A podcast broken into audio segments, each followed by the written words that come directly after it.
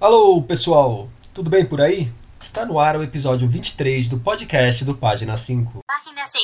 Página 5. Seite 5. Page 5. Aqui, como vocês já sabem, Rodrigo Casarim. O Página 5 é também o blog de livros que eu edito no portal UOL. Eu estou no Facebook como Página 5, no Instagram como Página.5 e no Twitter como arroba Rod Casarim, Casarim com S e com N. Vamos aos destaques desta edição.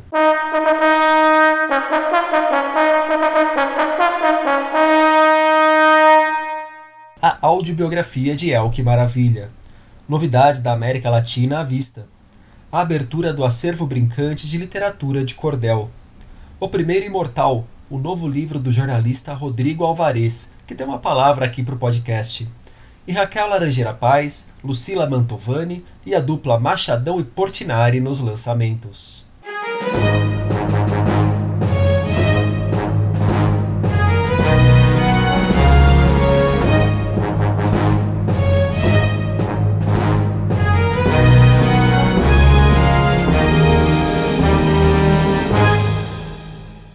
Especializada no serviço de streaming de audiobooks e e-books, a Storytel Brasil acaba de anunciar a sua primeira produção original, Mulher Maravilha, a biografia em áudio de Elke Maravilha. Se viva, Elke completaria 75 anos no final de fevereiro. Diferente do que muitos pensam, a obra revela que ela nasceu na Alemanha, não na Rússia. Chegou aqui no Brasil ainda criança, fugindo dos nazistas, e, como atriz e apresentadora, se transformou num dos nomes mais emblemáticos da história de nossa televisão. Ouça um trecho da introdução da biografia, que dá um breve panorama de tudo o que é o que foi. Mas os rostos das pessoas que estão na rua se iluminam quando ouvem a pergunta: Mas você conhecia a Elke Maravilha? É a moça do Chacrinha? Pergunta a balconista Ruth Carmen. É aquela loira gringa linda, coisa de cinema, né? Arrisca o pedreiro Manuel Sá. É aquela louca que inventava moda e gritava que nem uma maritaca responde a vendedora de Yakult Célia Maria. Todas as respostas estão corretas. E muitas outras também estariam. Elke se chamou Elke Grunup, Melissa Vasiliki, Elke Evremidis e apenas Elke, antes de ser conhecida como Elke Maravilha. Foi professora de francês aos 14 anos de idade. Foi Miss Glamour Girl. Foi a modelo mais requisitada do país. Foi presa política por seis dias, foi personalidade televisiva, foi atriz e foi coadjuvante, foi cantora, foi poeta, foi mulher de oito, foi madrinha de ao menos oito mil, foi apátrida, foi alcoólatra, foi funcionária de Silvio Santos. Foi uma das maiores antagonistas de Silvio Santos. Foi astróloga amadora, foi empresária e faliu foi secretária trilingue. Foi rica e foi pobre. Foi uma pessoa trágica mais do que dramática. Foi uma das primeiras mulheres a afirmar em rede nacional de televisão que havia feito um aborto. Depois dois, depois três. Foi uma pessoa que escolheu viver sob o signo da alegria. Foi uma ermitã nos últimos momentos. É o que maravilha, foi uma das pessoas mais famosas do Brasil. Mas sua história, com acontecimentos suficientes para encher quatro ou cinco vidas, nunca foi contada por inteiro. Esse livro é a vida de uma mulher que você conhece, nem que seja só de vista. Quem cuidou do texto, narrado pela atriz Fernanda Stefanski, foi o jornalista Chico Felice. O Chico é autor também do aclamado Ricardo e Vânia. Dividido em 11 episódios, o audiolivro já está disponível no site da Storytel Brasil. Tem coisa boa de autores latino-americanos para chegar ao Brasil. A Instante publicará em setembro A Débil Mental, segundo volume da trilogia Involuntária Paixão, que é como a argentina Ariana Harvitz trata os seus três primeiros livros. O primeiro volume da série, o excelente Morra Amor, saiu por aqui no ano passado. Resenhei o livro e deixarei o link para vocês. A Estante promete publicar Precoce, o terceiro livro da trilogia, no ano que vem. E em 2022 planeja lançar Degenerado, o romance mais recente de Ariana. Voltando a 2020, a Mundarel já lançou o Não Aceite Caramelos de Estranhos, da também argentina Andrea Sheftanovic. E ainda lançará a temporada de Furacões, da mexicana Fernanda Melchor, que está na primeira lista de finalistas do pomposo International Booker Prize. Aliás, vale conferir a coleção Nos Outros da editora, dedicada justamente aos latinos. O catálogo já conta com nomes como o colombiano William Ospina, o guatemalteco Miguel Ángel Asturias, vencedor do Nobel de Literatura, e o uruguaio Mário Benedetti. O Instituto Brincante acaba de inaugurar uma biblioteca dedicada exclusivamente à literatura de cordel. O espaço reúne mais de 6 mil exemplares que faziam parte do vasto acervo pessoal do artista Antônio Nóbrega, que dá nome ao espaço. Dentre as relíquias, há livretos publicados no início do século XX, que passaram por um trabalho de restauro. O Brincante fica na Vila Madalena, em São Paulo. Vocês conhecem o Rodrigo Alvarez, xará jornalista que foi correspondente da Globo durante quase 20 anos. Ele também tem uma carreira bem estabelecida como escritor de não ficção, com foco em livros de figuras religiosas que já venderam mais de 800 mil exemplares. São dele títulos como Maria, Aparecida e Milagres. Há poucos meses, Rodrigo lançou uma obra com uma cara bem diferente daquelas que marcaram sua carreira no mercado editorial. O Primeiro Imortal é uma ficção que passa por lugares como Sibéria, Romênia, Estados Unidos, França, Alemanha e Brasil. Também passa por vários momentos da história humana, apresentando um personagem que vivenciou diferentes épocas de nossa evolução. A evolução da nossa espécie, aliás, é o que está no cerne desse trabalho que toca em temas como arte, paleontologia, antropologia e história. O Rodrigo contou aqui para o podcast do Página 5 como nasceu a ideia da obra, lá em 2011, quando ele começou a ir a fundo na história da nossa evolução. Rodrigo, meu xará, um prazer estar aqui com você. Obrigado pelo convite para participar do podcast.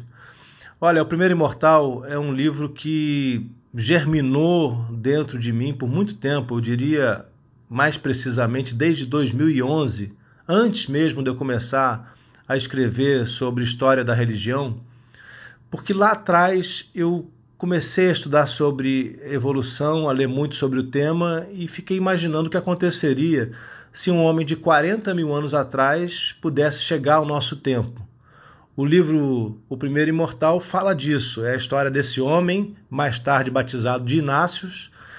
O corpo dele encontrado gera uma corrida entre os cientistas e também entre amadores, pessoas que praticam uh, a ciência no fundo do quintal e com a esperança de atingir a imortalidade. Várias fontes diferentes, né, vários setores do mundo inteiro querem poder pesquisar sobre esse corpo encontrado na Sibéria. E isso gera uma história que, mais do que falar da, da história da humanidade, da evolução, é uma aventura, uma grande aventura, é um thriller, é um livro cheio de surpresas e acontecimentos. Que, bom, claro que eu não posso contar onde vai dar essa história, mas é, vai passar por muitas das questões que nós temos hoje né, na, na nossa vida atual, diante das tecnologias que estão surgindo, diante da possibilidade de, em breve, o nosso cérebro se conectar aos computadores, mais do que isso, da gente ter a máquina dentro da gente, né? Tudo isso vai acontecer durante o livro, vai ser abordado durante o livro de várias formas. Foi um projeto que me moveu muito, eu levei nove anos, mais ou menos, né, entre amadurecer e escrever. Foram dois anos escrevendo esse livro e revisei muitas vezes. Eu queria que ele ficasse exatamente do jeito que ele ficou. Então eu espero que você e os leitores gostem também, porque eu tive muito prazer escrevendo e, e me preocupei com isso. Eu sempre quero que a leitura seja prazerosa. Né? Não é um livro que vá ter didatismos que vá tentar é, voltar para contar o que foi a história humana. Já existem livros ótimos para isso, né? O Sapiens está aí, é um ótimo exemplo, uma boa referência. Então, o, o Primeiro Imortal é, em tudo, uma ficção. O Primeiro Imortal difere de quase todos os outros livros do jornalista, principalmente por ser um romance. Os trabalhos não ficcionais, no entanto, lhe deram uma boa bagagem para trabalhar nessa ficção. Aqui ele fala principalmente de como as pesquisas para Jesus, o homem mais amado da história, o ajudaram também nesse novo livro. O Rodrigo ainda comenta como a questão central do romance acompanha toda a história humana. A experiência de escrever não ficção, a experiência que eu tive escrevendo livros como Jesus, por exemplo, é muito diferente da experiência do ficcionista. É claro que ter pesquisado tanto sobre a história humana nesses últimos dez anos para escrever esses livros, né? a pesquisa para escrever o livro Jesus foi muito ampla. Não é só sobre Jesus que eu preciso entender para falar sobre Jesus, né? eu precisei ir fundo em outras questões religiosas, antropológicas. Então, toda essa pesquisa me ajudou a escrever O Primeiro Imortal. Durante o livro, é, o leitor vai perceber que há um conteúdo que se comunica de alguma forma com o conteúdo, especialmente de Jesus, o homem mais amado da história, que foi o livro anterior meu, ainda não ficção, né? e que tem temáticas que acabam coincidindo, especialmente o que já está na, na, na, capa do livro, né? a questão sobre, sobre o que acontece com a alma quando o, o ser humano morre, se é possível realmente ressuscitar, se há outra vida, se é possível voltar a viver. E no livro O Primeiro Imortal essa questão surge porque os personagens, as pessoas envolvidas na história se perguntam Será possível então que a gente, sendo congelado ou saindo do nosso corpo, pode entrar em outro corpo, talvez um corpo artificial, e continuar sendo a mesma pessoa?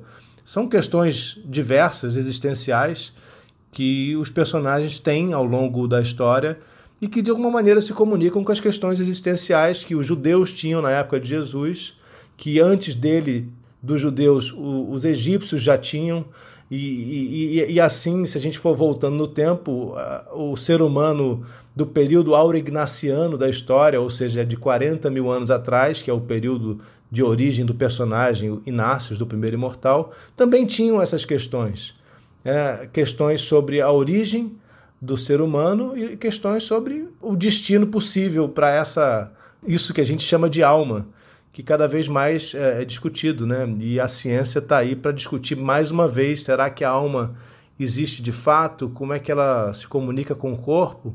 E como é que ela vai se comportar no dia que a gente puder fazer um download do nosso cérebro para depois fazer um upload, ou seja, recolocar nossas memórias e experiências num outro corpo, talvez, possivelmente com o mesmo cérebro, talvez até com um cérebro artificial, como já há um projeto bastante caro na Rússia fazendo isso, prometendo a imortalidade em 2045. Também perguntei para o Rodrigo o que ele vislumbra para o futuro, quais serão os próximos passos dessa evolução. Na visão dele, a questão não é se, mas quando nos transformaremos em ciborgues, numa junção de homem e máquina. Sobre essa questão da evolução da humanidade, o livro mostra, aponta já numa direção que é muito possível, né? que já tem muitos cientistas e pensadores acreditando, né? que a gente está deixando talvez de ser o Homo sapiens para começar a ser um outro tipo de homem, de humano, né? melhor dizendo, e que muito em breve talvez a gente se desconecte dessa, dessa fase evolutiva que, que nos trouxe até hoje, até o que nós somos. A partir do momento em que a gente começar a se conectar com a máquina não mais através dos dedos e dos olhos e da boca, mas sim através do nosso cérebro diretamente conectado à máquina, com implantes, há a possibilidade de implante de membrana já sendo testada, você colocar uma membrana no cérebro e o seu cérebro se comunicar com alguma forma de, de computador ou de internet ou de nuvem, há vários caminhos possíveis. É interessante para mim isso, né? Porque a história que vem de 40 mil anos atrás nos leva a daqui a alguns anos. O que, que vai acontecer daqui a alguns anos? E aí eu levanto, os personagens levantam, claro, os personagens vivem situações que nos levam a entender e a avaliar e a questionar também né, o que, que vai acontecer com o ser humano. O que parece é que todas elas apontam numa única direção. Nós, de alguma forma, vamos nos conectar com as máquinas. O Primeiro Imortal, romance de Rodrigo Alvarez, chegou às livrarias pela editora Arqueiro.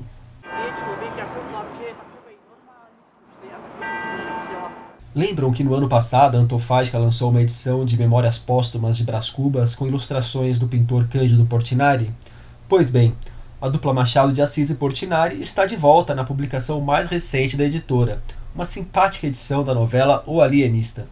Nela acompanhamos a jornada do médico Simão Bacamarte, que, ao iniciar um estudo sobre a loucura, fundou um hospício na cidade de Itaguaí. Com o andar da narrativa, o que vemos é um embate entre os supostos limites da razão. Além do texto de Machadão ilustrações de Portinari, a edição traz uma apresentação da youtuber Luisa Klassen, do canal Lully de Verdade, e ensaios de Rogério Fernandes dos Santos, especialista no bruxo do Cosme Velho, e da filósofa Daniela Lima. Me conta aí, o que você costuma fazer no dia 33 de agosto? Estranhou a data, né? É esse estranhamento mesmo que causa o título do livro da portuguesa Raquel Laranjeira Paz. 33 de agosto sai pela coleção Arranha-Céu, da editora Perspectiva. A Raquel apresentou o trabalho aqui pra gente. Oi, Casarim! Daqui é Raquel Laranjeira Paz, autora do livro de contos 33 de Agosto, da editora Perspectiva.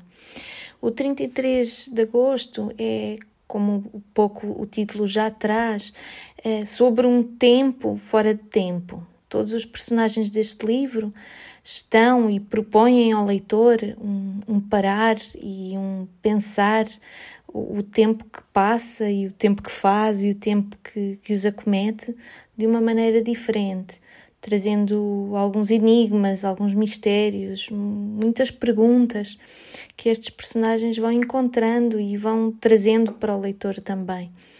São perguntas que atravessam as histórias, que atravessam vários espaços. Alguns contos são no Brasil, outros são em Portugal, outros são é, no Uruguai, outros são em Espanha, e, e, estão escritos desde este estranhamento com, com os lugares e, e com as realidades. É, o 33 de Agosto é um, é um livro sobre isso, sobre as tragédias do cotidiano e também as tréguas do cotidiano, as pequenas alegrias que se podem encontrar uh, no dia a dia e também as grandes tristezas que o dia a dia nos pode trazer. É sobre a fronteira entre o possível e o impossível, entre aquilo que são os sonhos e aquilo que é a realidade, ou aquilo que nós chamamos a realidade. 33 de agosto é o livro de estreia de Raquel Laranjeira Paz, que já publicou contos em revistas como Lavoura e Pessoa. Lucila Mantovani administra a residência artística Caiaçá, em Boiçucanga, no litoral paulista, por onde já passaram nomes como Julian Fuchs, Inácio de Loyola Brandão e Sheila Manioto. Agora, Lucila estreia como escritora. Com o corpo inteiro, sai pela pólen e explora um corpo que se debate contra um relacionamento tóxico, enquanto tenta achar um equilíbrio na maneira como lida consigo. Para marcar o lançamento da obra, Lucila conversará com Gabriela Guerre, autora de O Quarto Branco, no dia 18 de março, a partir das 19 horas, na livraria Mandarina, no bairro de Pinheiros, aqui em São Paulo. O papo partirá do modo como as mulheres protagonizam os livros de Lucila e Gabriela. A mediação será de Lisandra Magon de Almeida, editora da Pollen. E nesta semana, no página 5, nós tivemos Resenha de Bel Hell, o novo livro de Edir Augusto opinião sobre a primeira entrevista de Regina Duarte como secretária de Cultura do governo Bolsonaro. E a livraria que sugeriu livros de acordo com a letra de Evidências, canção eternizada por Chitãozinho e Chororó, que eu não vou cantar para vocês, me recuso. Por hoje é isso, pessoal. Qualquer dúvida, elogio, sugestão, só me procurar pelas redes. Nos vemos na semana que vem, ou vocês me ouvirão na semana que vem mas espero lê-los e ouvi-los durante a semana, tá bom? Valeu, um abraço, um beijo, um aperto de mão e até lá!